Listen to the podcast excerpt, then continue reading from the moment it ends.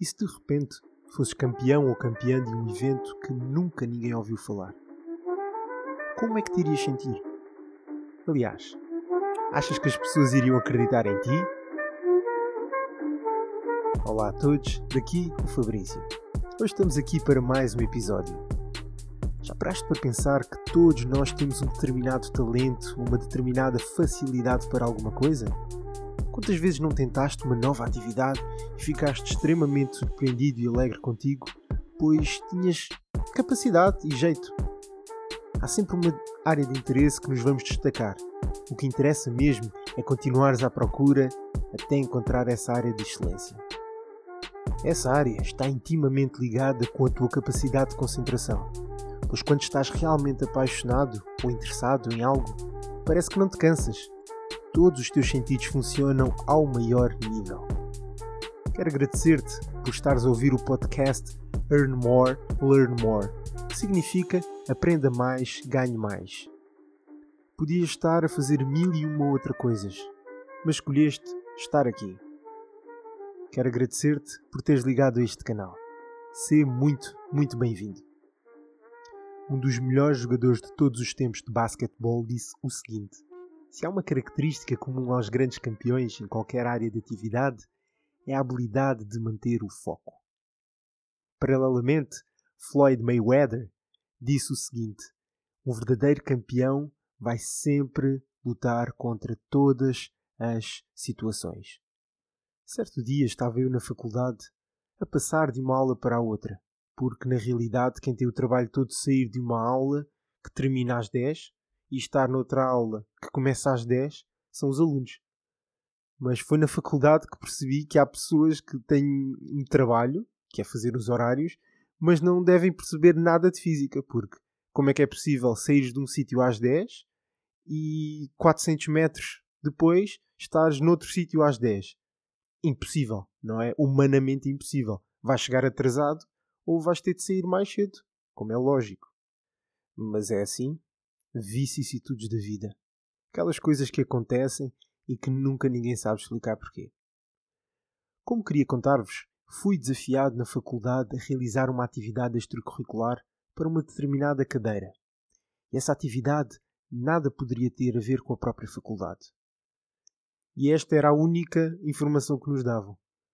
Para mim, pessoalmente, isso é extremamente complicado porque se tu gostas de muitas áreas, vais ficar sempre dividido Vais começar um trabalho e começas a pensar: hum, se calhar era melhor fazer daquela outra coisa. E estás sempre a trocar de tema, até que chega à última da hora e não fizeste basicamente nada.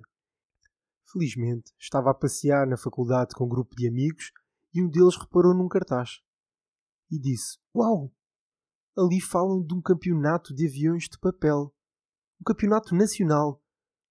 Eu abri assim os olhos e disse: Não é possível. Olhei, achei mesmo interessante e disse: É isto que eu preciso. Vou participar neste concurso, vou me divertir, vou fazer a minha cadeira e fica logo despachada esta cadeira. Continuei a ler um pouco mais do cartaz, eles faziam lá várias perguntas. Sabes fazer um avião de papel? Eu, isto é brincadeira, não é? Claro que sei, por favor. Toda a gente sabe fazer. E depois li mais um pouco e vi que era sério. Era algo da Red Bull e eu fiquei. Eu tenho de entrar nisto. Quando é que é o concurso? Reparei na data que era no dia seguinte. E eu, meu Deus. Eu preciso da autorização do professor. Fui logo a correr até ao gabinete dele, felizmente ele lá estava e aceitou a minha proposta. Fui para casa, ler um pouco mais do concurso e soube que existiam três categorias. Lá eles não explicavam muito bem, mas pensei, olha, amanhã vou chegar cedo à faculdade para ter tempo de perceber como é que as coisas vão funcionar. No dia seguinte, cheguei bem cedo à faculdade, pois o meu intuito era conseguir perceber as regras da competição e conhecer um pouco do espaço onde iriam dar-se essas competições. Sabia já das três categorias, mas não tinha percebido muito bem pelo site. Encontrei uma equipa enorme a fazer aquelas construções. Ver assim uma. Imaginem-se, ver assim uma pista gigante. Eu fiquei, uau, isto aqui é mesmo a sério, isto é brutal. Entretanto, questionei uma das pessoas que lá estavam e apressaram-se a explicar-me que a categoria distância avaliava o quão distante o teu avião conseguiria ir. E esta pista que eu estava a ver destinava-se a isso. Contar um pouco das regras, que não podia pisar a linha e tudo mais. A segunda categoria era a categoria de acrobacias. O que é que significava isso? Significava que tinhas um minuto para dar um show, para dar-se o teu melhor, dares um espetáculo e impressionares o júri. Três pessoas queriam avaliar como te tinhas apresentado. Por fim, a terceira categoria, que era de tempo de voo. Apenas poderias lançar o avião duas vezes e o intuito era que este ficasse o maior número de segundos no ar. Eu fiquei bastante confuso, pois não sabia qual das categorias haveria de inscrever-me.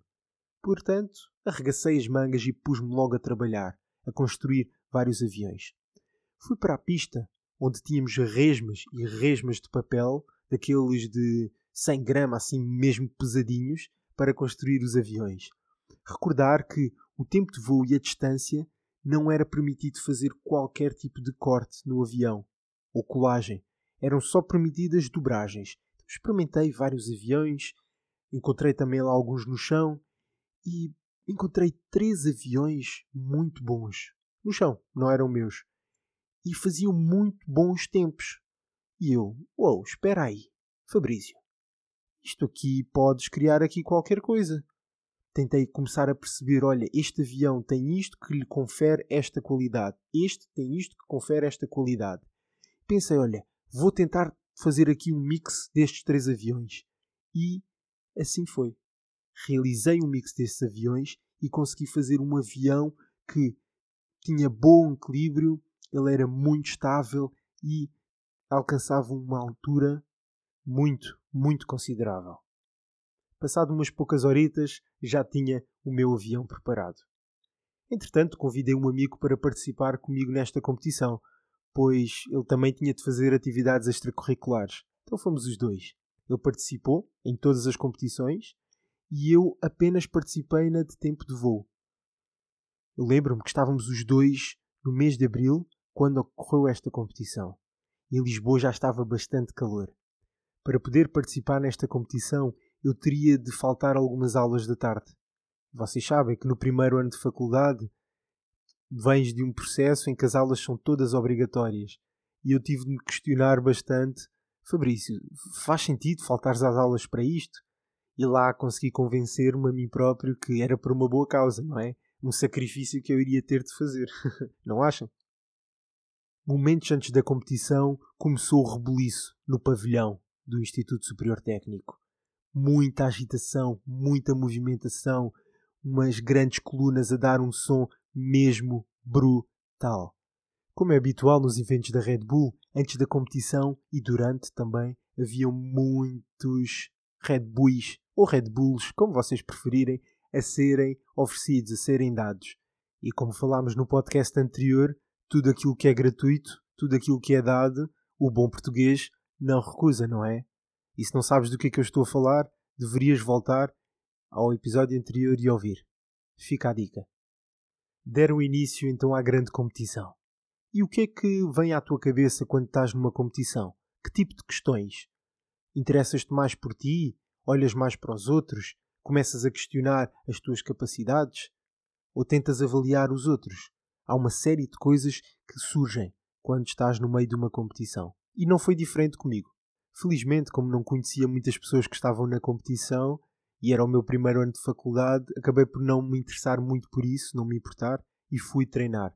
Durante o treino apenas avaliei a minha própria performance e também o espaço que era muito importante na categoria onde eu iria participar. Todas as competições exigem uma estratégia. Nesta situação, eu sabia que a ordem de chegada, a ordem de inscrição, ditava também a ordem de participação nas provas. Portanto, se eu fosse dos últimos a inscrever-me, seria também o último a competir. E porquê que eu digo isso? Porque se fores dos primeiros, tens sempre a possibilidade de desmoralizar os outros pois se tens um excelente resultado e levas a fasquia e quem vem atrás de ti pode se sentir pressionado, Por outro lado, se fores dos últimos, tens sempre a possibilidade de observar o que todos os outros fizeram de mal, aprender com os erros dos mesmos. Portanto, tens sempre de avaliar. Nesta situação, eu preferi ser dos últimos a escrever-me. Paralelamente, quero relembrar que na vida nem sempre podemos fazer esse tipo de escolhas. Temos o problema à nossa frente, mas podemos não ter capacidade de atacá-lo de outras formas. Por causa do tempo, por causa das condições. No entanto, se abrires a tua mente e estiveres sempre a pensar em novas formas de fazer, pode ser que isso te ajude. E ajuda-te a tirar o maior proveito da situação em si, pois vais sempre prezar pela tua estratégia.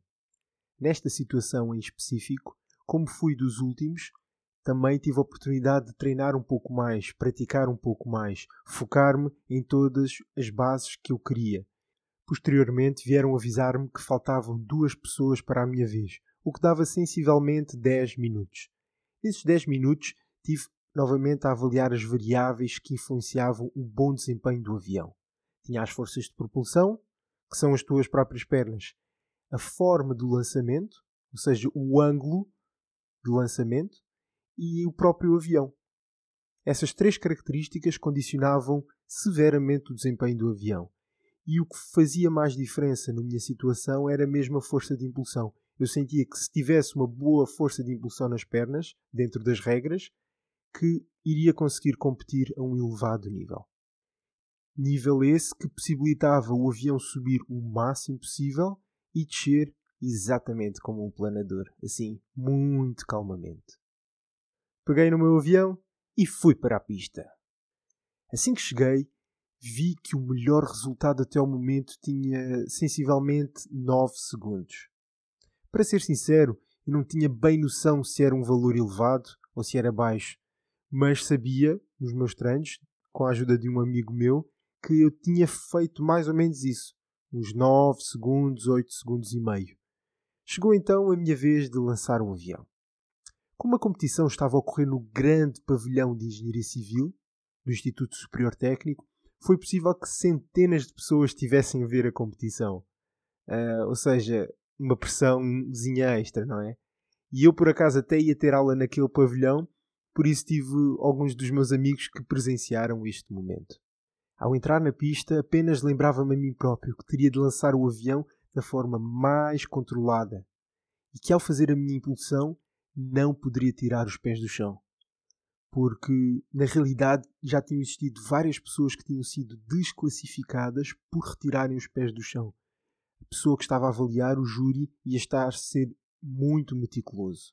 Nesta competição, eu teria a oportunidade de lançar o avião duas vezes, sendo que as regras de contagem eram as seguintes: Assim que o avião abandona a tua mão, o cronómetro começa. No instante em que o avião toca em algo ou em alguém, o cronómetro para, totalizando assim o valor final. Por fim, existe um check-up também por parte do júri para verificar se o avião está limpinho, limpinho, sem qualquer tipo de batota. Fui para o meio da pista e lancei o meu primeiro avião. O meu primeiro lançamento correu muitíssimo bem. Consegui fazer a impulsão que desejava e o meu avião equilibrou-se muito bem no ar. Quando reparei que o avião estava a demorar e a demorar e a demorar e a demorar, comecei a sorrir e a aproveitar o momento. Assim que o avião tocou no chão, olhei para o placar onde iria ser fixado o tempo e reparei que tinha feito 10 segundos e 34 centésimos. Eu quis mesmo comemorar, mas não sabia o contexto atual da prova, então preferi resguardar-me. No meu segundo lançamento fiz cerca de 9 segundos, e assim que terminei disseram-me que só faltava uma pessoa para lançar um avião. Fiquei ali por perto a falar com as pessoas e a beber algum Red Bull, sem grandes expectativas. Mas do nada ouvi uma voz no microfone a dizer que o campeão era eu. Eu fiquei completamente estupefacto. Porquê?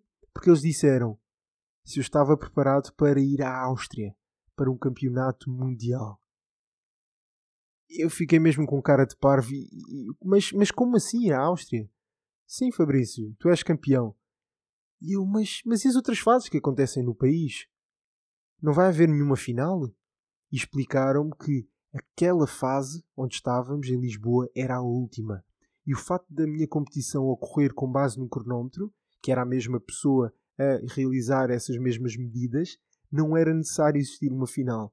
E que eu tinha sido o melhor tempo do país e naquele momento detinha o recorde nacional.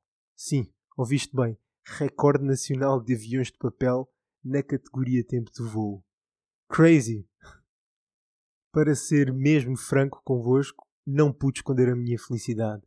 Fui carregadíssimo para casa com uma quantidade absurda de Red Bull. Na altura eram duas grandes paletes, cada uma com 24.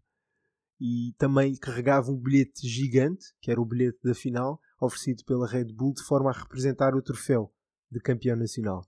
Imaginem lá, imaginem lá o que é irem para um comboio à hora de ponta e terem literalmente toda a gente a olhar para ti porque estás carregado e estás com coisas completamente inusuais.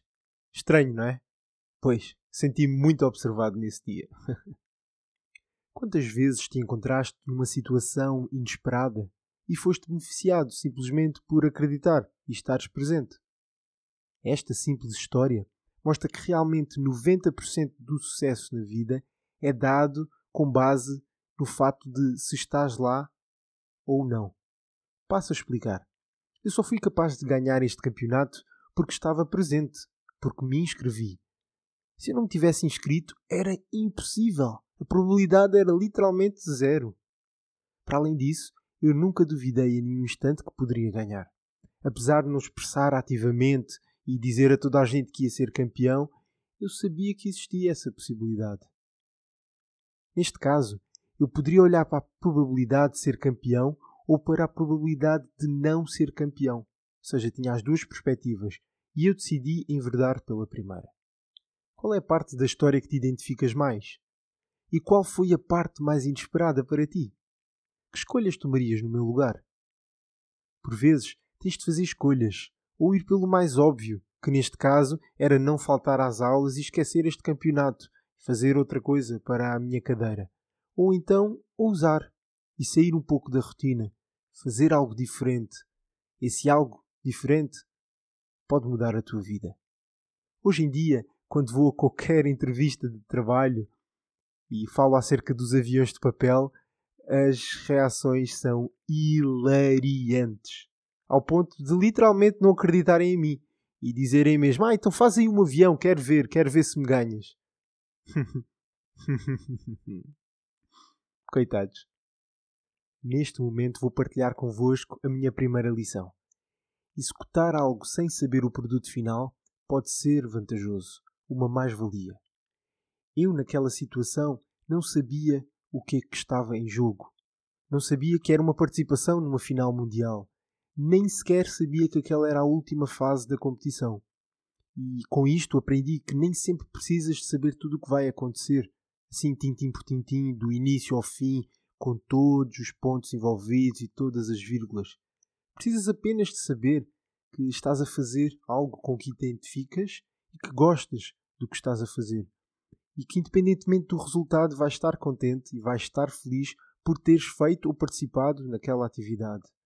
Neste caso, para além de ter ganho uma viagem completamente gratuita, uma experiência extraordinária, ainda pude fazer um brilharete para uma cadeira na faculdade que deixou a pessoa, ou seja, o meu professor, bastante impressionado, pois a minha, o meu pitch, a minha venda foi dizer que eu tinha feito tudo aquilo apenas e exclusivamente por causa da cadeira. Imaginem lá bem a cara do professor. para a segunda lição, quero salientar que para tudo na vida existe um período de adaptação. O que é que eu quero dizer com isto? Vocês já devem ter ouvido aquela citação que diz que se a vida te der limões, faz uma limonada. Aconteceu nesta situação isto.